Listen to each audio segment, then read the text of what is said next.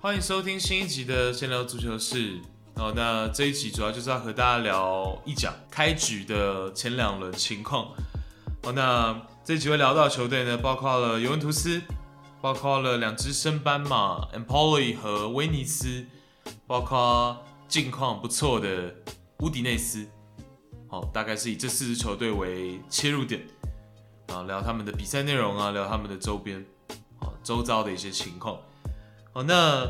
当然我知道说一个人聊的话，尤其又是聊意甲哦，可能大家兴趣会缺缺，也有点比较枯燥乏味一点。哦，那如果已经点开这集的朋友呢，其实你们就看能不能勉强自己把这集听完。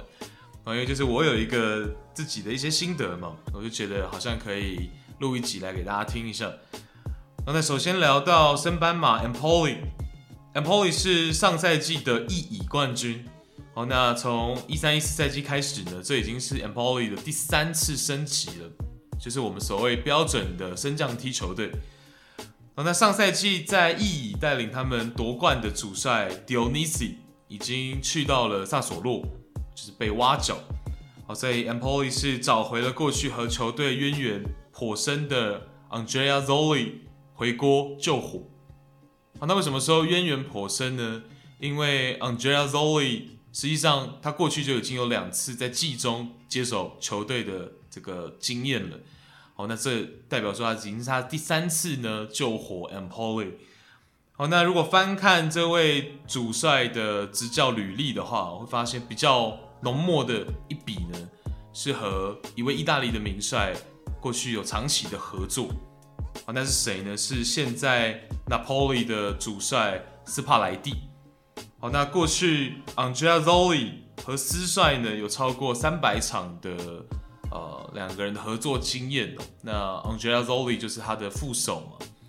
好，那当然斯帅在这十年可能大家对他的评价就不是像过去这么好了。好，那尤其是他前两份工作在国米和罗马，可能大家对于他的进攻体系啊，哦，大家对于可能他跟 Toti 这个关系的处理啊，哦，不是特别的。满意哦，也不是评价太好了哦，但是实际上他在呃零五到零九年那个时候第一次执教罗马的时候，哦，斯帕莱蒂是展现出他蛮有意思的战术理念哦，包括是他是历史的长河里面第一个我们说长期使用无锋阵的哦，也就是说推动无锋阵的其实是第一人哦，所以。Andrea Zoli 在那段时期呢，跟斯帅讨教不少。我们可以看出来说，其实，在战术层面上，他也有他自己的一套。好，那过去几年呢，这位 Andrea Zoli 他其实是三五二阵型的爱好者。哦，不过在这个赛季重新接掌 Empoli 之后呢，我们可以看到前两轮，哦，他的体系是一个菱形中场的四四二。而且有别于我们上礼拜我和先蒙哥聊的多特蒙德的小菱形，Empoli 的这个菱形中场呢是大菱形中场。好，那我们还可以就阵型呢跟大家稍微提一下 Empoli 的几名阵中主力。好，那第一位呢是他们的队长，七号的前锋 Mancuso。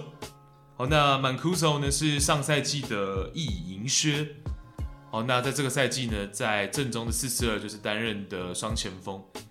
好，那和身边的搭档 Cuchoni，Cuchoni 是从狼队，英超的狼队租借一年过来。好，那两个人的区别在于说呢，Mancuso 他比较有大的活动范围啊，他可能够去拉扯到边路的位置。好，那 Cutrone 呢，就是。穿着九号的背号，哦，然后他有比较纯粹的中锋的技术跟体型，哦，所以这两位双前锋是大概是这样的一个搭配，哦，那在他们身后呢是十号的前腰 Bajrami，哦，那 Bajrami 在我看来呢，前两轮下来会觉得他是 Empoli 在这个赛季进攻端的 key man，哦，也可能是决定未来很多胜负的一个关键球员。而是因为他基本上是 Empoli 在反击的时候的第一出球点，啊，那当球到他脚下之后呢，他要去做一些决策，好，那由他来发动，那他要来去决定说他要分边呢，还是要往前传给两个双前锋呢，还是他要自己在禁区前去做一个处理？哦，所以他影响甚远呢。哦，这个位置本来也就重要。哦，那在 Empoli 尤其又是。哦，所以 ba rami 的部分是这样哦，那他是北马其顿籍，而且以目前的消息来看呢，他应该会选择代表的是阿尔巴尼亚。OK，那再来是二十五号的左中前卫 Bandinelli。好，那 Bandinelli 在首轮面对拉齐奥的时候呢，就贡献了第一颗进球。哦，那在场上我们可以看到他是一个左右开弓的球员哦。哦，那从前两轮看下来呢，你还真不会感觉到一件事情，就是实际上他才，这是他头两场踢意甲的比赛。我过去其实他没有踢意甲这样层级的比赛过。哦，那代表说他长时间呢，他的生涯都混迹在意乙为主，然后甚至是更低层级的球队。哦，那这也就蛮有趣的是，意甲其实蛮常会有这种哦，从意乙出身或者是更低级别的球员，可是他升上来意甲之后呢，他得到这个机会之后，他能够展现出他的能力，他能够展现出他的特色。好，那所以我们可以再观察一下这位二十六岁的本土球员哦，Bandinelli。第四位也是最后一位要跟大家介绍的是三十号的右边后卫 Stojanovic。好，那 Stojanovic 是这个转会窗转会而来，然后从克罗埃西亚甲级联赛的四连霸霸主 Dinamo Zagreb，那是一个租借一年过后买断这样的合约。好，那过去四年在 Dinamo Zagreb，他都是作为绝对的主力。好，那 Zagreb 其实。在过去几年呢，他们是蛮追求地面传控的球队，哦，那阵中也不乏非常多的这种技术的好手，哦，所以从那里来呢，我们可以看到前两轮的比赛，Empoli 也是将 Stojanovic 当作是阵地战、持球进攻推进的时候呢，一个非常重要的核心，哦，两轮下来呢，他都是单场全队最多控球次数的球员。然后也是全队最多传球次数的球员，哦，所以是相当倚重他的这个部分在持球的环节，哦，那他必须要去注意的是他的第一个，他在没有尝试扩人的情况下被抢断的次数是有点多的，哦，场均是两次，好，然后再来是他控球时的失误也来到了场均三次，哦，所以作为球队的一个推进核心。哦这个点其实是要再去注意的。哦，但是他的长传能力、转移边路。哦，通过长传转移另一侧的能力是很强的，然后直接啊传到对手防线身后这样子的能力也是有的啊，所以呃，他是一个 Empoli 非常值得注意的选手球员。接着我们聊比赛，Empoli 前两轮的比赛内容的部分。首先呢，刚刚提到的，在首轮呢是一比三输给拉齐奥。好，那稍微提一下拉齐奥这个赛季哦，新出山的，应该说重新出山的萨瑞呢，呃，过去成名不巧了，他也成名在 Empoli，发迹在 Empoli。好，那一二一三赛季执教那个时候还在意乙的 Empoli，然后隔年顺利的带领球队升级。然后在一四一五赛季呢，再顺利的保级，好，所以才有后来我们在拿破里、在切尔西、在尤文图斯看到的萨瑞，也就是说借着在 Empoli 的成绩，然后他能够去面试到这些豪门球队。好，那既然萨瑞回来了，那想必他这固执的个性呢，他又要把他这个四三三阵型的框架给套在啊拉齐奥身上。哦，也就打破了过去几年小因扎吉在拉齐奥建立的三中卫的体系。好，那改变成一个四三三，而且我们看到现有阵容当中去呼应萨瑞过去对四三三的框架跟要求呢，我们感觉到一个熟悉感。哦，那像是前场的三人，萨瑞过去的要求是他需要有一个呃能够回撤接应，然后有进球效率的中锋。然后在边锋的位置呢，他需要是脚下技术好，然后呃节奏频率很快的这样子的边锋球员。好，那我们可以看到在现有阵容当中呢，中锋就是 Immobile，然后两个边锋是 Pager 跟 Anderson，这其实是相当符合他的需求。然后在中场的三个人的部分呢，Sari 过去的要求会是一个 B to B 的中场，然后一个能够持球向前盘带的这个中场，然后再来会是一个堕落，然后以组织节拍器为主的中场。好，那套用在现有阵容呢，那个 B to B 就是 a p r o 好，然后向前持球进攻的这位球员呢就是 Savage，好，那拖后作为节拍器的就是老将 Lucas。好，那我在上一期转会的这个部分呢，也聊到说，拉齐奥可能在这前场、中前场的位置，唯独就是老将 Lucas 作为节拍器，可能会没有那么符合过去 Sarri 的要求。哦，所以在这个位置上会不会在后续会有进一步的提升？然后魔力年轻人的顶上，还是东窗会有再一个进一步的补强？这个我们就可以再看。哦，那其他的五个位置，我觉得以开季来说。勉勉强强，我觉得是一个合格了可以用的这些人选哦，所以没有很大的一个问题。好，那在这场比赛的前三十分钟呢，实际上两队是相当的激烈，两队都是采取一个高位逼抢的姿态哦，所以场面上看起来是有来有回的。OK，那在第四分钟，Empoli 是率先突破拉齐奥的高位逼抢。好，那我们也知道嘛，高位逼抢的风险就是在这里，就是有的时候呢。呃，你一个逼抢，如果有一个空隙，好，那对手一个手术刀的传球就足以完成一个高效的进球。好，那 Empoli 在第四分钟就是做到这件事情了。那在左边路突破了对手的高位逼抢之后呢，三角之内就完成了一个进球。好，不过在随后的两分钟，拉齐奥是马上扳回一城哦，通过 Pedro 跟 Anderson 两个人在战术角球上面的一个配合。找到了进驻的 Savage 头锤破网，所以在六分钟的时候呢，两队是战成一个一比一的平手。啊，那如果我们往后看到第二十五分钟，我们会看到五分钟到第二十五分钟这之间的二十分钟呢，Empoli 在控球率上面还领先着拉齐奥。哦，那这意味着什么呢？在两队都不排斥持球，然后都采取高位逼抢的情况下，Empoli 居然能够。在面对到 Sarri 的球队，能够做一个抗衡啊，甚至是不落下风的这样的情况啊，是代表说，确实在技术面，在整个战术体系的合理度上面，我们可以看得出来。好，那 B 场上，Empoli 也有自己的想法，什么想法呢？是他们会让他们的两位双前锋去 mark 拉齐奥的两位双中卫，哦，所以就是说。Empoli 的两位前锋呢，会去盯紧拉齐奥的两位中后卫。那到什么程度呢？即便拉齐奥要开球门球了，我们这样 Rena 要开球门球了，可是他没有办法交给中后卫啊，因为两位中后卫呢就是被盯住，他只能往两个边后卫、两条边路去传。好，那在面对萨瑞可能前两轮他的球队还没有达到他控球的水准跟要求的情况下呢，这样的战略是。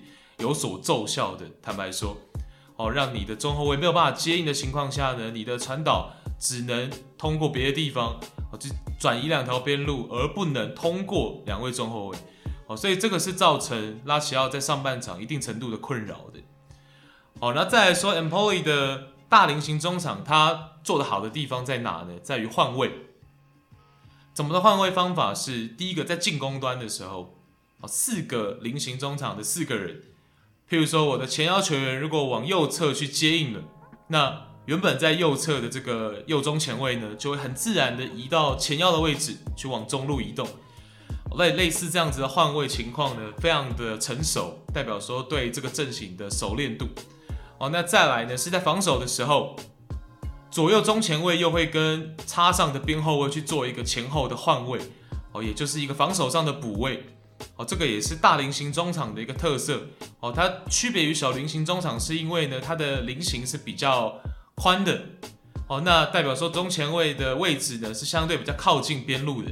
哦，那比较靠近边路的情况下，但凡边后卫在进攻位置超过自己的时候，自己就能顺应的去做一个补位。好，在防守上的部分。好，那好的菱形中场，这就是我可能要跟大家稍微提一下我自己的想法了。我的看法一直都觉得。呃，菱形中场这个阵型比较有意思的是，它实际上不需要阵中的这个阵容呢有多高的要求，就是说每个球员到底要有多好，而是说呢对这个阵型的熟练度，这是我个人的看法。好，那也就是 Empoli 展现出来的他纯熟的地方了。啊，但是我们会说百密尚有一疏了。那拉齐奥是怎么在第三十一分钟完成超前的进球的呢？啊那是 Empoli 的后腰 Ricci 在提前站位上。不小心跟左右中卫站成了一个平行，啊，那也因此失去了前后的一个层次感，好，让失去了大部分对防线的一个保护。那拉齐奥的诸将剑士是非常果断的完成了两脚的渗透直塞，然后门前完成了破门。好，那第三球呢是 Empoli 的门将禁区的犯规，然后 Immobile 的点球破门。好，所以一比三的一个比数。不过从前三十分钟的一个表现来看呢，我们还是看得出来说，Empoli 这支升班马它有呃一定的竞争力。哦，那也有别于往常我们认知里的升班马，要么过于保守，要么就是他不保守，但是他的战术执行上面呢乱中无序。哦，那拉齐奥的部分呢，必须提一位球员就是 Felipe Anderson。哦，那 Anderson 在场上。当然，在进攻端的部分，我们能够理解说他上赛季毕竟上的时间非常非常的少哦，所以可能还需要找一些场上比赛的状态哦。不过也要帮西汉姆联还有波图讲话的是，确实从防守的散漫程度，我们能够多少理解说为什么他在那两队在那两位主帅的帐下有点不受待见哦。那确实在场上，我觉得他是。要用散漫这个词，我们这节目录了这么久，我们也很少用到这样子比较严苛的词汇来去形容一个球员的防守态度。哦，但但他在场上的感觉真的好像两手一摊这样，尤其在低位防守的时候，他鲜少去协防队友的位置，啊，甚至有的时候还会比手画脚的指着队友说，应该你要去这边协防。然后像是 Ekpro 有一次就非常的。傻眼的跟他说：“这不是你要去的吗？”哦，所以这样的情形，Sari 要怎么样去治他？哦，那我觉得这是一个后续可以观察的哦，因为他现在的进攻效益又没有大到说我可以说我减轻我的防守的职责，所以这个部分我觉得是拉齐奥另外要点出来的点。OK，那携带着第一场比赛纵使输球，但是累积的自信心哦，来到了第二轮比赛碰到了尤文图斯，还是做客哦，Empoli 居然赢球了，是一个一比零。好，那一次升班马能够赢下过去的意甲王者，并且是在客场一个一比零的零封，啊，就非常多点值得我们探讨嘛，非常多的地方值得我们一聊。哦那如果我们从尤文图斯的视角出发的话呢，尤文图斯的主帅阿莱格里在这场比赛是恰巧不巧哦，在开场阵型的部分呢，也用的大菱形中场四四二哦，也就是说在开赛的时候，Empoli 跟尤文图斯的阵型上是一个镜像。好，那前六十分钟，也就是比赛到了第六十分钟为止。阿莱格里又变阵了两次，也就是说，整场比赛他总共采取了三种的阵型。好，那以最终没有取得进球的结果来看，可以想象说在场上是有多么混乱的。进攻的体系，然后阿莱格里自己临场的思路都是混乱的。好，那同样踢菱形中场为何会这样？这个就是我们要去聊的地方。那首先在开场的时候，这个菱形。后腰的位置是 Danilo，然后分居左右两边的中前卫是 r a b i o 跟 Bentancur，然后前腰是 McKennie。那双前锋的部分呢？这个组合是 Kiesa 搭配 Debala。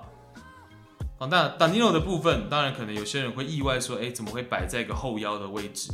好，那第一，他当然本来以前就是能够客串的，虽然比较少。好，那第二呢是。第一轮的比赛呢，阿莱格里在球赛的尾声也是做了这样子的调度跟尝试，哦，所以在开赛，你说意外呢，也不会太意外了，好，那再来，在第二十一分钟，Empoli 取得进球之后呢，第二十七分钟，阵型又做了一个变换，是把 Kisa 移到了右边路，将阵型改变成为一个四幺四幺，就是 Danilo 变成一个单后腰，然后单前锋是 Debala。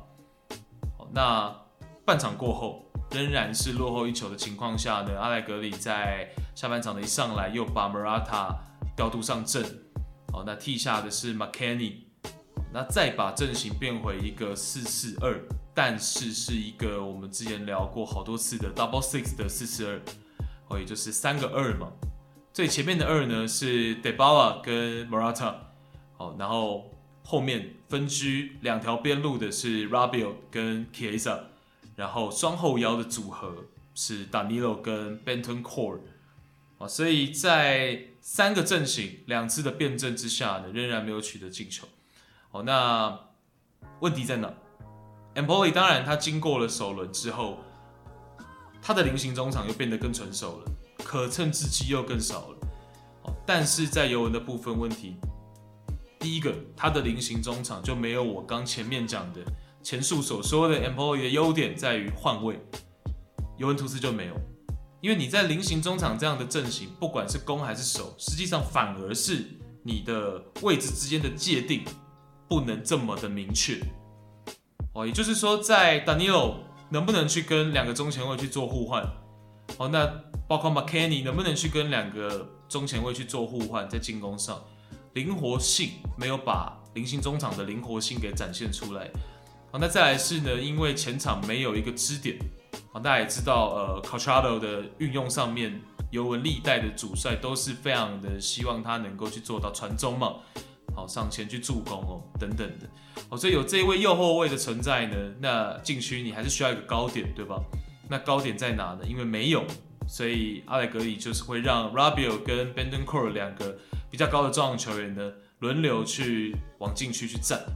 哦，那这样的情况下呢，其实也是破坏一个阵型的完整性。因为我说的灵活是在菱形本身之间的互换去做一个灵活，但并不是说你直接把这个阵型的去有点变得松散。哦，所以这个是菱形中场它在使用上，哦，前两个我要说的一个比较不好的一个地方。好，那再来一个最大最大的问题是 Debala。哦，Debala 在这个菱形中场当中哦，他还是太习惯去走一个他左脚的一个内切路线。他太习惯站在禁区前沿的位置，那这个时候其实就是压缩到了 McKennie 哦，因为本来在前腰位置的应该是 McKennie 哦，那两个人就会挤在一起的情况下呢，McKennie 有一点不是很清楚自己在场上应该要怎么做。哦，因为第一个本身他踢这种呃类似十号位啊，类似前腰位置就不一定是他最熟悉的嘛，哦，他不熟悉菱形中场，他不熟悉自己这个角色，那再来呢，Dybala 又来跟自己挤。所以导致马奎尼在场上的作用非常非常的小。好，那 Debala 本身呢，在前腰也完全没有讨到任何的机会。因为我们也说了嘛，Empoli 就是吸取教训，上一轮打拉齐奥后腰的位置有一些些的疏漏，这场比赛几乎就是没有给 Debala 在禁区前沿有任何的这种轻松起脚的机会。所以这个菱形中场是很不奏效的啊。所以把 k s a 摆到右路，想要跟 Cuadrado 去做一个配合。然后在那一条边路呢，两个人可以双双去 cover 彼此啊，然后互相去减轻一下防守的压力等等，但是效果也并不好。哦，那最后呢，改成一个半场过后的 double six 四四二，效果也没有出现。哦，应该是说一开始可能下半场一上上来的这个下半场一上来的五分钟是有那么一点点成效。哦，但是在 Empoli 把整个阵容解读上做了一个判断之后呢，就站稳了脚步，那也就没有让尤文再有机会了。所以，嗯，当然才第二轮，囧叔的能力大家都懂，哦，他保守归保守，他的战术口袋是有的，他的能耐绝对是有的，而且他的对于不同球员的运用上，过去都是很受认可的，像是过往 C 罗刚来。尤文的时候，第一个赛季，阿莱格里让曼祖基奇在左边路成立一个支点，然后 C 罗在禁区成立一个支点，那样子的一个使用上就很漂亮，哦，那成效也不错。所以阿莱格里是一个能够去把新的球员安放在正确位置的主帅，哦，只是在前两轮下来哦，你不得不替他担心，究竟，因为你这个调整绝对不能是太久。好，那再来就是说，像为什么去没有考量到说，Empoli 的菱形中场肯定是比你来的成熟，因为对方可能是早早就设定好这样的惯用阵型、主阵型，然后在季前就已经一直在磨练。好，那你的这个四四二呢，能不能在抗衡上面对到对方？好，那包括说 Dybala 适不适合一个双前腰？好，然后双前腰他的角色定位是怎样？那 Morata 替补出发到底是不是正确的？等等等等。哦，那在中场的位置其实反而不太需要太过担心，是因为有 Locatelli 的加入嘛？哦，那 Locatelli 的加入之后呢，其实在很多阵型上面他都能够担任到很重要的角色。哦，那这个部分就可以提一个比较轻松的是，呃，Locatelli 在二十号加盟尤文图斯的时候，他有讲，他讲说他自己以前呢总在 YouTube 前面看 C 罗。现在有机会和他一起在这是他的荣幸，是 Locatelli 的荣幸，这样。但结果，对大家也知道嘛，哦，就是他们两个最终同队呢，只有两分钟，只有两分钟，所以蛮有趣的了。哦，那我相信 Locatelli 的使用，如果得以的话呢，能够呃，起码很快速的改善尤文在中场的一部分攻守。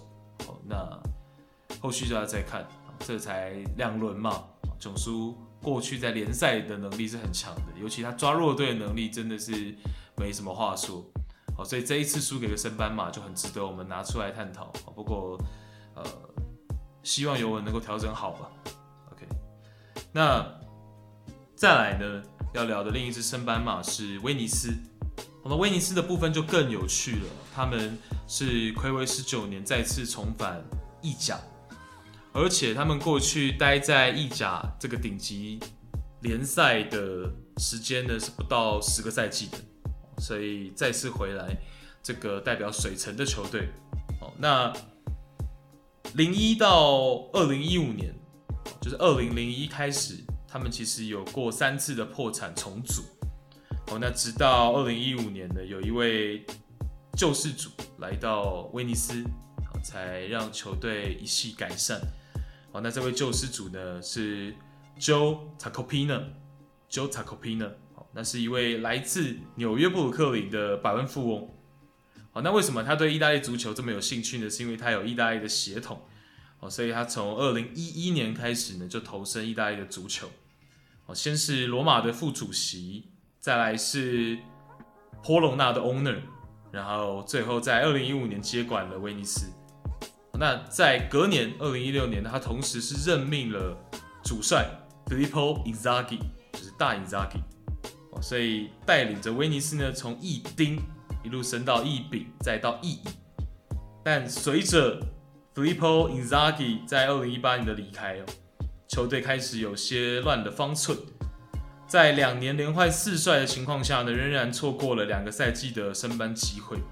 哦，而且在一八一九赛季，本来一度是要降级的，哦，他们处在倒数第三的位置，啊，但要不是那一年的这个巴勒摩出现了行政的问题哦，所以最后成了这个代罪羊，啊，否则威尼斯在那一年呢，就一八一九赛季又要降回一丙了，好，所以是躲过一劫了，好，那在二零二零年呢？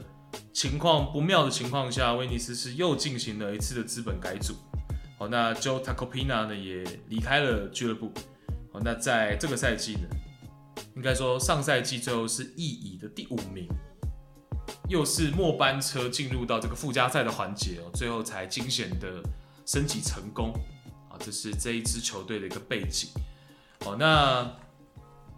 聊了他们的背景，但是却不能否认一个事实是，两轮看下来呢，威尼斯的竞争力是远远不如刚刚讲的这个 Empoli 的。哦，那尤其是在他们的球员本身的技术层面上面都缺乏，而且不是一点两点，哦，所以这个是比较尴尬的地方。我们可以从第二轮零比三输给乌迪内斯的比赛来去看，好，那威尼斯到底问题点在哪里？哦，那这个赛季是不真的保级难度很高，或者是无望了。好，那我们从对面的乌迪内斯说起。好，那乌迪内斯现在呢，就是有所谓的沃特福德帮。哦，因为他们有四位前锋呢，是来自大黄蜂，待过大黄蜂。好，那其中的三名前锋呢，更是主力嘛。那以这场比赛为例的话呢，一个三五二的阵型，两位双前锋的搭档就都来自沃特福德，一位是 Pusetto，然后另外一位是 Pereira。好，那再来呢，替补端有一位这个大家非常熟悉，然后。前两轮都是替补上来，但是都有完成进球破门的这个 Deulofeu。好，那 Deulofeu 当然大家很熟悉。好，那在最后一次他离开英超的时候呢，是待在沃特福德嘛。好，所以这三名球员呢都是来自大黄蜂，然后还有一个是这个转会窗刚刚来的前锋，奈吉利亚籍的 Success。好，一个成功前锋，哦成功前锋。好，所以有四名。total 有四名的前锋是来自沃特福德，好，那再来呢？左右翼位也是大家会今年蛮熟悉的球员。左边翼位是 Larsen，丹麦国脚。好，那在今年的欧洲杯呢，贡献了一个我认为是整届赛会最精彩的助攻之一。好，那那是对捷克的比赛外脚背的一个横传，相信大家应该还有印象。好，那右边翼位呢是在美洲杯的决赛大放异彩的阿根廷。边后卫 Molina，好，那 Molina 呢，在那场美洲杯决赛，我也跟大家提过，他在边路跟内马尔对弈，哦，跟内马尔同一侧的情况下呢，防守是令人激赏的。好，那再来是在这场比赛的这个比赛内容上，好，那乌迪内斯呢很聪明，因为这个赛季能够感觉出来说，他们可能会主踢的是一个呃纯粹一点的防守反击。哦，所以他在高位逼抢的运用上会很少，然后在这种执着控球的执念上也会很少。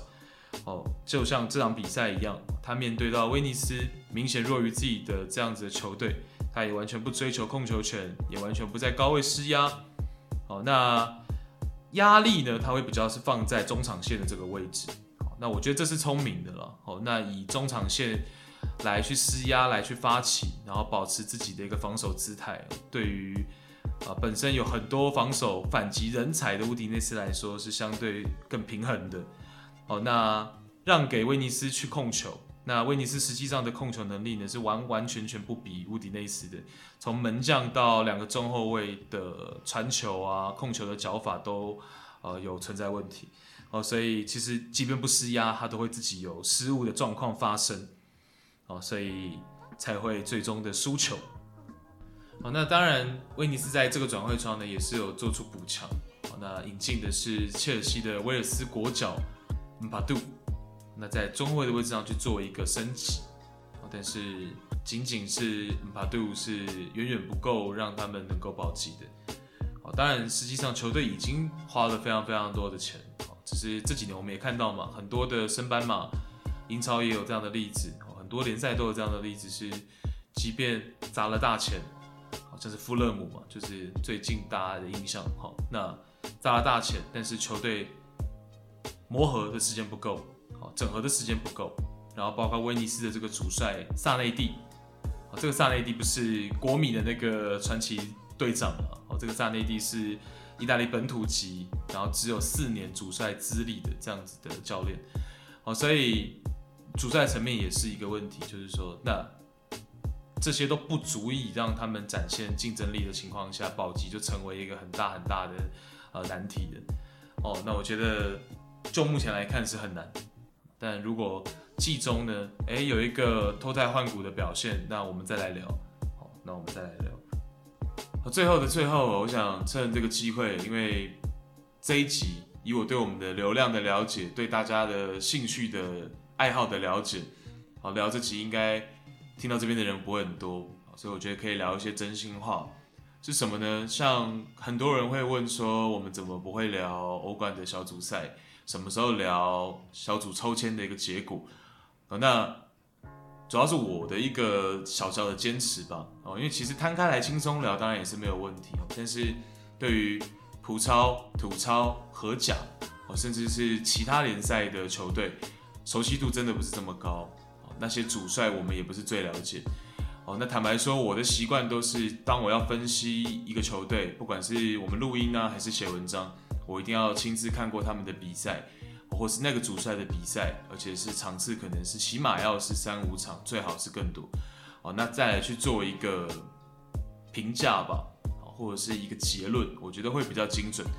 哦，那我自己个人呢，也基本上是从来不参考别人的赛后结论，因为我觉得那个跟对，我觉得参考跟抄袭的定义是非常非常难界定的。你本身没有去看这场比赛的话，你怎么能够去说出呃你的想法呢？那其实这个是非常难的。就像如果我只是单纯去看数据，我也可以每一队都分析的头头是道。但是如果我没有亲自去看比赛的话，我觉得这是比较不负责任。啊，所以这是我的一个做法。啊，但所以当然也会比较累。所以可能呃，比如说文章的出产数。频率，然后像是节目，可能我们录的，呃，也不是这么的多，可能就是请大家再见谅，因为我自己会觉得这是对我自己负责啊。当然，我自己的一个分析就也未必全然是精准的，这是绝对的。像以我跟仙盟哥，我自己心里面认为是我们了解足球的程度，如果足球是一百分，我们可能只了解了两分、三分，因为足球真的是太。呃，博大精深，他能去分析了解的东西，各个层面、各个角度，真的是太多了啊！所以，呃，当然有时候也会累。讲坦白，因为我们这个 podcast 做了十个月，但是它是没有收益的，我们是没有希望有收益，我们也没有强求有收益，我们也并不朝这个方向去做哦。以这个节目的初衷是这样啊，所以呃，当然还是会累。有的时候你看了太多比赛，尤其大家都是球迷嘛。可能都能了解，说你去看一些你其实真心没有这么感兴趣的球队的比赛的时候，还是会累，需要强迫自己。所以其实做十个月到现在是有一点点小小的厌世啊，对。但是我觉得就是，呃，希望这一集呢能够超过一百人，我觉得还蛮开心的。OK，那就是小小的跟大家聊聊天，因为从来也没有过这样。OK，那谢谢大家收听，拜拜。